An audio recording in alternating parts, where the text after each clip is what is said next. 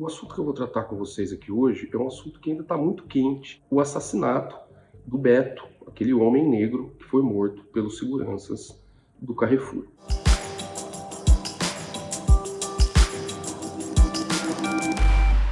Olá pessoal, sou Humberto Fabretti, professor de Direito Penal e Processo Penal. Mais uma vez estou aqui no canal da Gabriela para falar com vocês um pouquinho sobre esses assuntos. Se você gosta do conteúdo que é publicado aqui nesse canal, compartilhe, curta e se inscreva para receber as notificações e todas as novidades que forem postadas aqui. O assunto que eu vou tratar com vocês aqui hoje é um assunto que ainda está muito quente, é um assunto que ainda está movimentando muitas paixões, o assassinato do Beto, aquele homem negro que foi morto pelos seguranças do Carrefour. A primeira coisa que eu quero tratar aqui com vocês e que tem me chamado a atenção é o fato de que muitas pessoas estão, digamos assim, espantadas porque as autoridades não estão considerando o fato, não estão considerando esse crime como um crime de racismo. E isso tem deixado algumas pessoas chocadas, que dizem como não é racismo?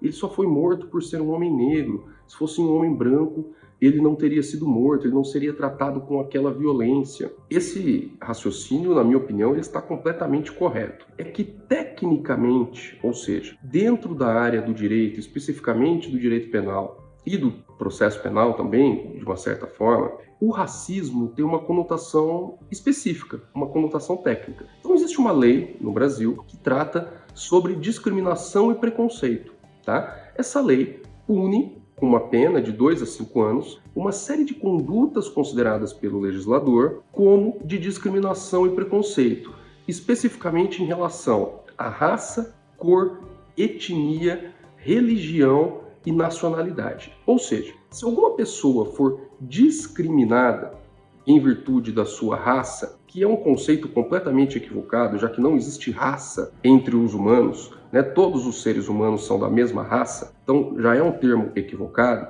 mas se existir uma discriminação em virtude da cor, em virtude da etnia, em virtude da religião ou mesmo da nacionalidade, o legislador previu lá uma série de condutas. Então, por exemplo, é não se permitir que uma pessoa ganhe aumento numa empresa por ser de uma determinada etnia, ou não se permitir que uma pessoa tenha acesso a um estabelecimento comercial, por exemplo, por ser negra. Isso é o crime de racismo. É uma discriminação, é um tratamento diferenciado, claro que sempre prejudicando aquela pessoa, levando em consideração a sua etnia, levando em consideração a sua cor, levando em consideração a sua religião ou levando em consideração mesmo a sua nacionalidade. Então, esse é o crime de racismo. É um crime definido pelo legislador, tem uma série de condutas descritas ali, e quem incorrer numa dessas condutas, então, pratica o crime de racismo. Mantendo-se no caso do Carrefour, vamos imaginar que o segurança não tivesse permitido a entrada do Beto no Carrefour, por ele ser negro. Isso seria então um crime de racismo. Vamos imaginar que numa empresa, uma determinada pessoa, por ser de origem é, é, oriental, de um país oriental, ela receba então um tratamento diferenciado e não receba as promoções que ela mereceria. Isso seria o crime de racismo. Então, tecnicamente falando, dentro do direito, o racismo é isso: é essa discriminação em virtude da raça, que é um termo equivocado, etnia, cor, religião ou mesmo nacionalidade, certo? O que aconteceu no Carrefour? Não tem a ver com essa definição legal de racismo. O que aconteceu no Carrefour é óbvio que é racismo, mas é aquilo que o professor Silvio Almeida, meu amigo, meu colega, trabalha de maneira absurdamente é, pontual no seu livro sobre racismo estrutural. O que aconteceu ali é um racismo estrutural, que teve uma, uma consequência, que se chegou a um resultado muito mais grave do que uma mera discriminação, que foi a morte de uma pessoa em virtude desse racismo estrutural. Né? E o que vem a ser esse racismo estrutural? Que não é um conceito, digamos assim, adotado pelo legislador. Não é um conceito que está previsto na lei. Mas o racismo estrutural é esse racismo que a gente vê diariamente no nosso cotidiano. O racismo estrutural, como o próprio nome diz, é o racismo que permeia toda a nossa estrutura social. em todos os aspectos, desde o poder judiciário, da polícia, das corporações, das empresas, muitas vezes das famílias, das relações entre as pessoas, das relações de amizade, das relações de afeto. Esse é o racismo estrutural, que vai pautar então a conduta das pessoas a partir de um viés racista. E como que isso aconteceu naquele caso concreto? De uma maneira que infelizmente a gente vê todo dia no Brasil. Os funcionários do supermercado, por estarem inseridos numa sociedade racista, com um viés racista, enxergaram no Beto, naquele homem negro, uma fonte de perigo. Enxergaram no Beto, aquele homem negro, uma pessoa que poderia ter um comportamento, em virtude da sua cor, vinculado à ideia de um mau comportamento, de um comportamento criminoso.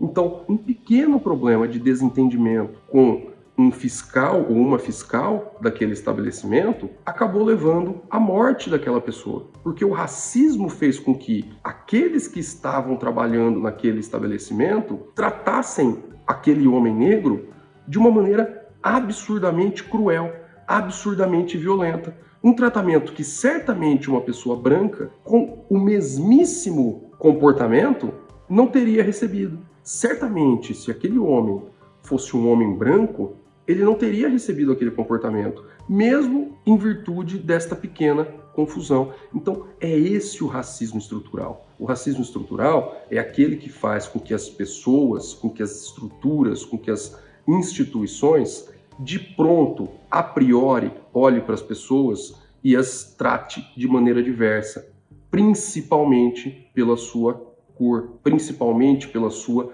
etnia. Então, quando as autoridades falam que não houve ali um crime de racismo, o que elas estão dizendo, pelo menos é a impressão que eu tenho, é isso. Olha, não houve ali uma discriminação para que eu possa enquadrar os funcionários da empresa no crime de racismo. O que houve ali foi um homicídio. E se eventualmente o motivo desse homicídio foi o racismo, então mataram o, o, o Beto porque ele era negro, isso faz com que esse homicídio se torne um homicídio qualificado, ou seja, a pena é aumentada. Né? No homicídio simples, a pena é de 6 a 20 anos.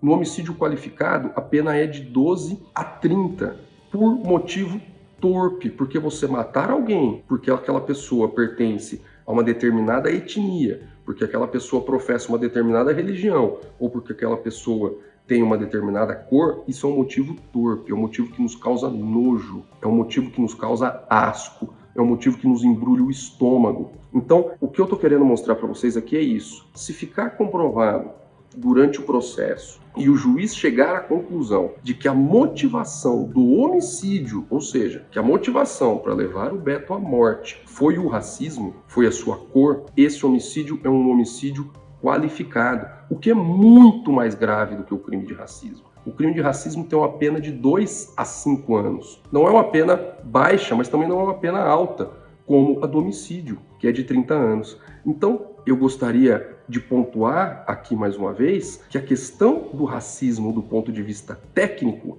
ela é diferente daquela noção que nós temos do racismo estrutural, né? E que o problema, sem sombra de dúvidas, do racismo estrutural é muito mais grave do que o problema do racismo pontual, né? De uma pessoa que pratica uma conduta racista porque ela é uma ignorante, de repente defensora de uma dessas teses malucas de supremacia, de qualquer outra coisa, que não tem fundamento lógico nenhum, a não ser o ódio, a raiva e qualquer outra coisa, mas esse racismo, se fosse esse o nosso problema, ele estaria superado, porque bastaria que nós puníssemos essas pessoas pontualmente, e ao punir essas pessoas pontualmente, a gente eliminaria o racismo da sociedade, porque essas pessoas racistas estariam praticando determinados comportamentos que bastar, bastaria que nós os puníssemos. Mas a questão é muito mais profunda, a questão é muito mais problemática, porque a questão não é pontual, a questão é estrutural. E superar o racismo estrutural é muito mais complexo é muito mais difícil, porque o racismo está nas próprias estruturas. As nossas estruturas são conformadas pelo racismo. Vou demonstrar isso para vocês. Eu, por exemplo, eu posso falar por mim, não posso falar por cada um de vocês, obviamente, mas eu, por exemplo, em toda a minha vida de escola, de faculdade, de mestrado de doutorado, eu tive um único professor negro na faculdade. Na escola não tive nenhum, No mestrado não tive nenhum e no doutorado não tive nenhum. O que é isso se não um racismo estruturalizado que não permite que as pessoas negras alcancem esses cargos? Em quase 20 anos de prática criminal, frequentando fóruns, frequentando delegacias e frequentando tribunais, eu nunca tive um processo meu julgado por um juiz ou por uma juíza negra. Nunca. Eu conheci na minha vida um promotor de justiça negro. Eu conheci dois delegados de polícia negros. Percebem o que é o racismo estrutural? O racismo estrutural é o que não permite que pessoas negras cheguem aos cargos de juízes, aos cargos de promotor, aos cargos de delegado, aos tribunais. Hoje, no Supremo Tribunal Federal, nós não temos nenhum negro. Hoje, no STJ, que é o Superior Tribunal de Justiça, nas câmaras criminais, que são as câmaras onde eu atuo, não existe nenhum ministro negro. Percebem o que é o racismo estrutural? É esse racismo que permeia toda a nossa estrutura social. Então ele vai desde o STF até a ponta de um estabelecimento comercial popular onde uma pessoa negra é tratada de maneira diferente, simplesmente pela cor da sua pele. A nossa sociedade, então, está estruturada dessa forma. Então, superar esse racismo é que é o nosso grande desafio. Ter professores negros é o nosso grande desafio. Ter juízes negros é o nosso grande desafio.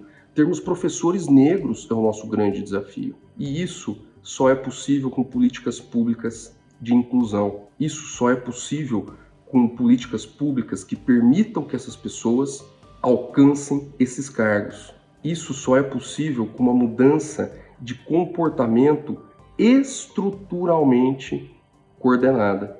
Isso não é possível de ser feito pontualmente. Ainda que todos aqueles seguranças do Carrefour mereçam uma punição, e eu acredito que eles merecem, isso não vai mudar. O racismo vai continuar permeando toda a nossa sociedade. É questão de tempo para que outro homem negro seja morto por seguranças. É questão de tempo para que outro jovem negro seja assassinado pela polícia. Não podemos acreditar a solução do problema do racismo ao direito penal. Temos que punir as pessoas que praticam atos racistas, pessoas que praticam homicídios? É claro que temos. Mas nós não podemos ter a ilusão, nós não podemos ter a esperança de que ao punir essas pessoas, nós estamos combatendo o racismo nós estamos tornando a nossa sociedade menos racista. Isso não acontece. Nós só vamos conseguir nos tornar uma sociedade menos racista quando nós conseguirmos mudar a estrutura. E isso só é feito por meio de políticas públicas inclusivas, como, por exemplo, as cotas raciais. As cotas raciais são o instrumento mais poderoso que nós temos para acabar com o racismo estrutural. Espero que vocês tenham gostado do conteúdo. Sei que é um conteúdo polêmico, mas a ideia é essa: é levar o debate, é levar a reflexão. Então, um forte abraço e até o nosso próximo encontro.